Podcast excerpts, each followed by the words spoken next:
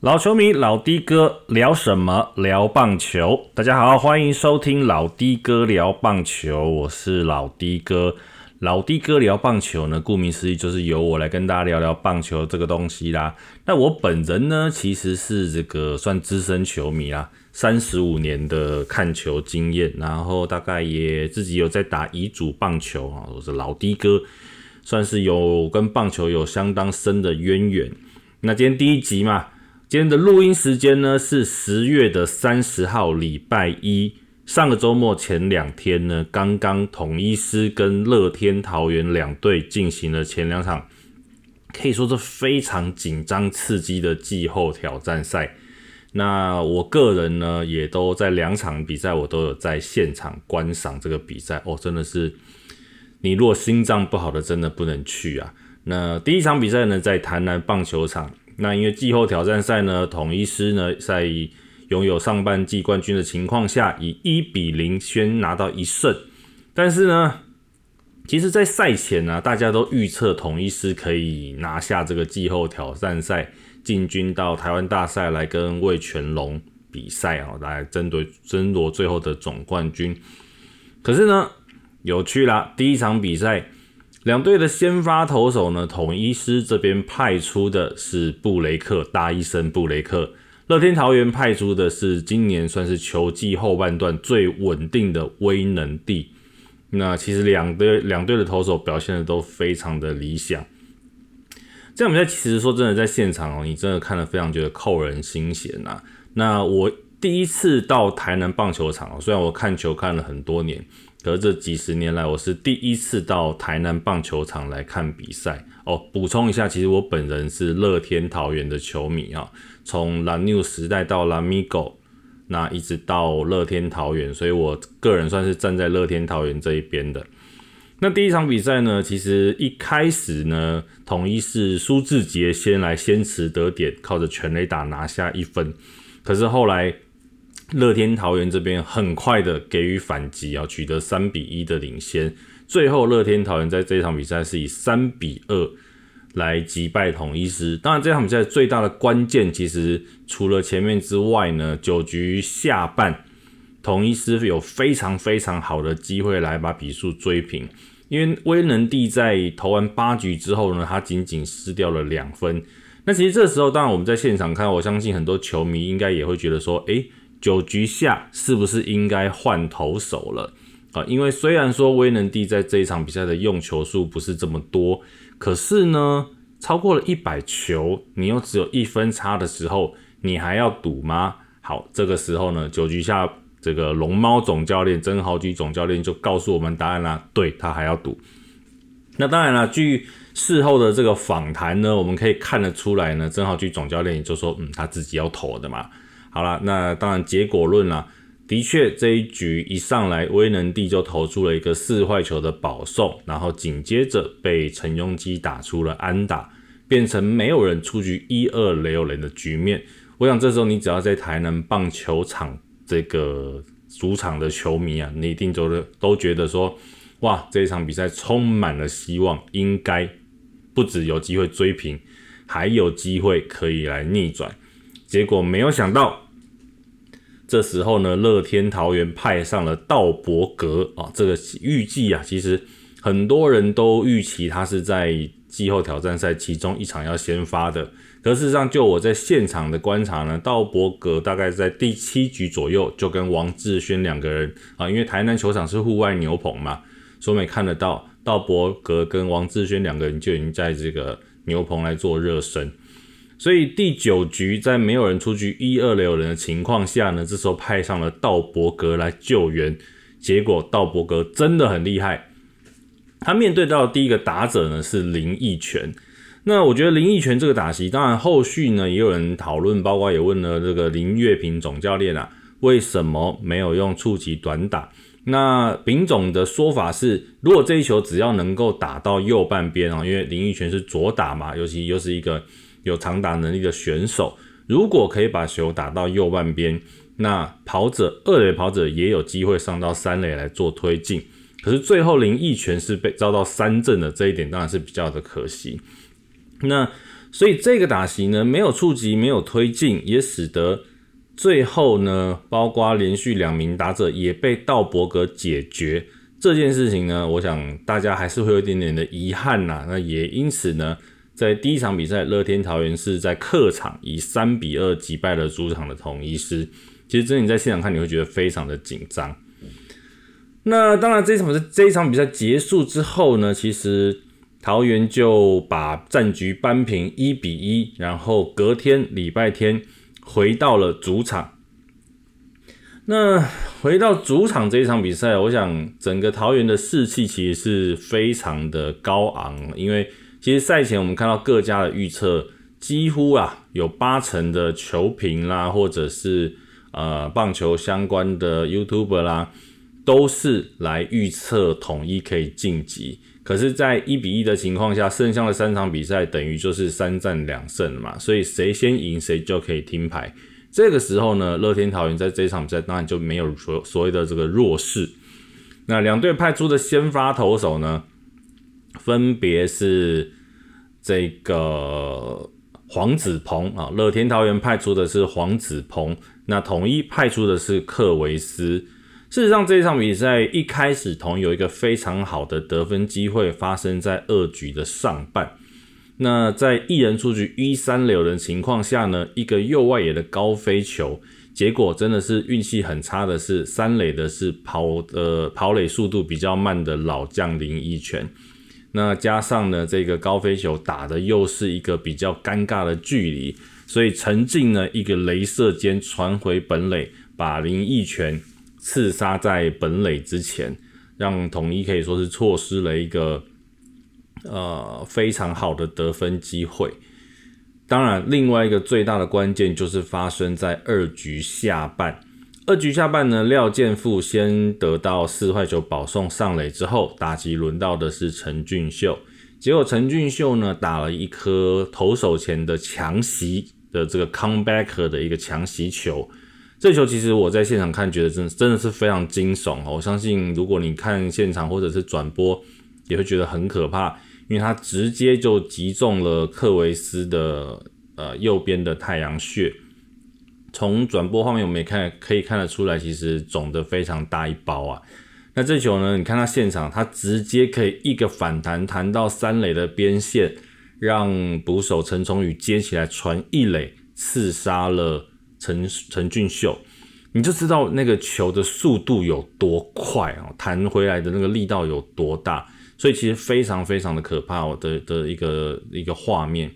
那补充一下，今天在我们刚刚看到新闻啊，克维斯其实后来送医检查之后没有大碍，那陈俊秀也已经在休息室跟克维斯稍微打了个招呼，然后彼此致意。我想这个这是一个很棒的运动家精神。好，那讲回到比赛本身，就是因为这颗球呢，使得克维斯伤退啊，必须要退场。那统一这边呢，当然是只能救急了，所以把原本预计排在第四场的兰道尔这位羊头放上了投手丘。那现场其实我们大概等了一段时间了，因为毕竟是伤退的关系嘛，所以这个。啊，现在有乐色车、乐色车经过哈，这个我们因为这个我们是无剪接啊，直出。好，这个呃兰道尔上场之后呢，其实花了一段时间热身，因为克维斯是属于伤退退场的，花了一段时间热身。那一上来六个球被打了三支长打，说真的哦，虽然我是乐天的的的球迷，可是呢，我觉得这几场比赛下来，两场比赛下来，其实统一的球运真的不好。第一支安打林晨飞那个球，真的其实是一个要打不打，然后最后掉在一垒后方边线的一个呃小呃算平飞球，因为他是要打不打，可是却是阿达里直击中的一个球，反而变成一支二垒安打，然后送回了廖健富。接着朱玉贤左外野深处的这个高飞球，又是一支二垒安打。再下来，我想对于乐天桃园球迷更能够觉得说，哇，赚到了，就是严红军这个打席。严红军也是打了一个左右外呃中左外野之间的一个飞球，那因为外野手守得很浅，毕竟打击能力比较不是这么好的严红军在打嘛，结果打了一个大 O 吧，连严红军都打回了第三分。所以这三分呢，最后就奠定了呃乐天桃园昨天这一场比赛胜利的基础。那最后呃，其实黄子鹏在过程当中也算是有一点点投的跌跌撞撞，但是呢，他最后只失掉两分，包括潘杰凯的全垒打，然后以及这个陈庸基的安打。不过当然这样比赛除了乐天桃园，他除了在二局下半的三分攻势之外，最关键的就是王志轩在一个人出局、一二垒有人的情况下上场，结果，呃，本来有一个双杀的机会，但是呢，二垒手林立发生了失误，一人出局满垒的情况下，潘杰凯先打了一个中右外野方向，真的是很尴尬距离的高飞球。那所以最后呢没有跑回来，接着最后再投出一个三振，在一人出局没有呃满垒的情况下呢，守住了让统一满垒大中计啊，所以其实这一局也是整场比赛非常非常重要的关键。你也会觉得说，哎，在这一局之后，包括后来上来的陈冠宇、道伯格，其实都没有再给统一有任何太多得分的机会，所以这也是为什么后来王志轩在昨天这场比赛拿下了。这个季后赛的呃这场比赛的 MVP 单场 MVP，所以我觉得在前两场比赛呢，你会觉得真的是扣人心弦，都是三比二，都是一分差的比赛。那你在现场看，真的会觉得相当的紧张。接着，其实到了第三场跟第四场，呃，有没有第四场我们还不知道了哈。到了第三场，其实稍晚就要进行的第三场比赛，两队目前派出来的投手是古林瑞阳以及真人和两个。本土投手的对决，那你说接下来两场比赛呢？我们能不能预测？说真的，这种比赛我真的不太敢预测。为什么？因为变数太多了。你看，在季后挑战赛之前，大家的预测全部都是统一会过关，谁能想到现在统一是以一比二落后、大比数落后的一个状况呢？可是呢，说真的，我觉得统一目前在投手上仍旧有他们的优势啊，因为。今天的古林瑞阳，毕竟大家知道嘛，这个今呃国手对不对？从这个亚运，然后今年表现又很好。那相对的真人和，其实他在呃在整个下半季，甚至到了后半段，今年球季的最后一场初赛，其实投的并不是这么的稳定。那包括其实，在整个投手战力上，其实当然，因为前两场比赛我们可以这样讲，我觉得曾豪区总教练做的很好的一点，就是整个在投手的调度上，他没有拘泥在我一定是到伯格要投第二场、第三场，没有，他就是因为豪进的不稳定，所以他决定让道伯格来当做这个 closer 来做使用。可是相对的呢，就是那其他的牛棚你敢不敢用呢？好，所以对于乐天来讲，他们的隐忧还是在于投手，我想打击。没有话讲啦，乐天的打击一向都是非常优秀的啊，这个这个暴力员的打线。可是呢，当然前面两场比赛我们可以看到林立跟梁家荣还没有发挥，这个也是可以值得期待。在接下来两场台南的比赛呢，这两位球员能不能有所表现？啊，当然第四场我们不知道会不会有，我个人是希望没有啦，可以在今天第三场就结束。那统一这边呢，其实目前看起来比较。呃，缺乏的其实像是陈杰宪，最近算是也是陷入了低潮，这是比较可惜的地方。不然，其实你看，呃，统一师到目前为止，包括邱志成、包括陈庸基、潘杰凯等等，都表现得非常的理想。所以也不是打不到，其实该表现的球员也都有表现的出来。那所以你说第三场谁赢谁输？很难预测。那目前看起来当然是乐天桃园的赢面比较大哈，因为可是呢，打到了第四场，我想会更难讲啊。也就是在如果两胜两败的情况下，乐天桃园会不会派豪进出来做短局数的先发，这个就是一个很大的变数，或者是怎么样的烧到伯格呢？其实这一点呢，我们可以在明天，应该说今天晚上来看看。好，这个。因为现在先录的嘛，所以说不定晚上就打我脸啦。我是希望那个乐天桃园可以赢球了哈，直接带着三比一来进军台湾大赛。这个是目前季后挑战赛的部分。那接着呢，我们来聊一下最近在网络上呢有一个很有趣的话题，就是因为洪一中总教练他出书了嘛。洪一中总教练呢，他其实当然是台湾的千胜教头，非常有代表性的总教练。那他在出书在记者会上有趣哦，书里面他其实是有说啊，有一些羊头啊不喜欢在这回去国内的时候，球季休休赛季的时候回去这个自己母国的时候呢，都没有好好训练，但是呢，所以呢就要花时间到了台湾之后才要调整，那变成说他可能到延后开季。那本来书里面其实没有写说这个羊头是谁，就他自己在新书发表会的时候啊，爆出了这个料，说这个投手就是罗莉啊。他因为罗莉其实大家应该有印象了，他在呃签到富邦之后，其实有一两年都是延后开季的情况啊，就是大概开幕赛的之后，常常会听到这个罗莉调整不及的新闻，然后大概是花了一个月。左右才回到场上来去做一个先发投手的工作哦，喝个水。嗯，所以呢，其实在这个新闻出来之后，我想啊，大家又开始站了，是在站红中还是站萝莉哈？那我自己怎么看这件事情？当然有有人讲说，呃，红一中讲这件事情，一定有一些包括富邦的，或是去年你可能才看到萝莉风风光光，呃，今年。看到萝莉风风光光退休的这一些富邦的球迷们，一定会帮萝莉讲话嘛？他们的意思就是说，如果萝莉这种球员都是这个不认真训练的话，那谁还有认真训练？那你说这两个我怎么看呢？我觉得分成两件事来看啊。第一个，我觉得这就是东方跟西方棒球文化的差异哈。我觉得这个症结点，我认为是这样。因为呢，大家知道，其实洪一中是一个非常非常传统的总教练。那他有一千胜，包括他从以前在带 Lamigo 的时期，那大家就知道他是以这个练出名的嘛。大家如果听过一些洪一中总教练的访谈的话，其实你可以听到，他甚至是那种说：“我今天知道我受伤，我其实不太能上场，可是总教练叫我上，教练说要排你上去殴打单的时候，他一样乖乖的会出场。”所以为什么当初洪一中总教练他在球员时期可以有这个连续出场的铁人记录？我想其实这个也是非常有的有关系。所以这种传统教练其实他就是怎样，他就是要操嘛，要练嘛，我的训练量一定很大嘛，这是标准的日式东方的训练方式。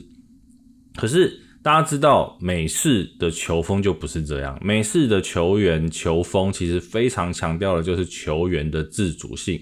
你球员如果不能自主的话，那你就没什么好讲的。所以呢，两个其实是完全不一样的风格。事实是怎么样？到底罗莉回美国的时间有没有练习？说真的，没有人知道，只有罗莉自己知道。那对于洪一中这种总总教练来讲，他当初在富邦的时候，我要扛战机啊！我每次有一个我的可以说是王牌羊头，他要一个月后才能出场。就像他自己讲的，跳过五六次的先发。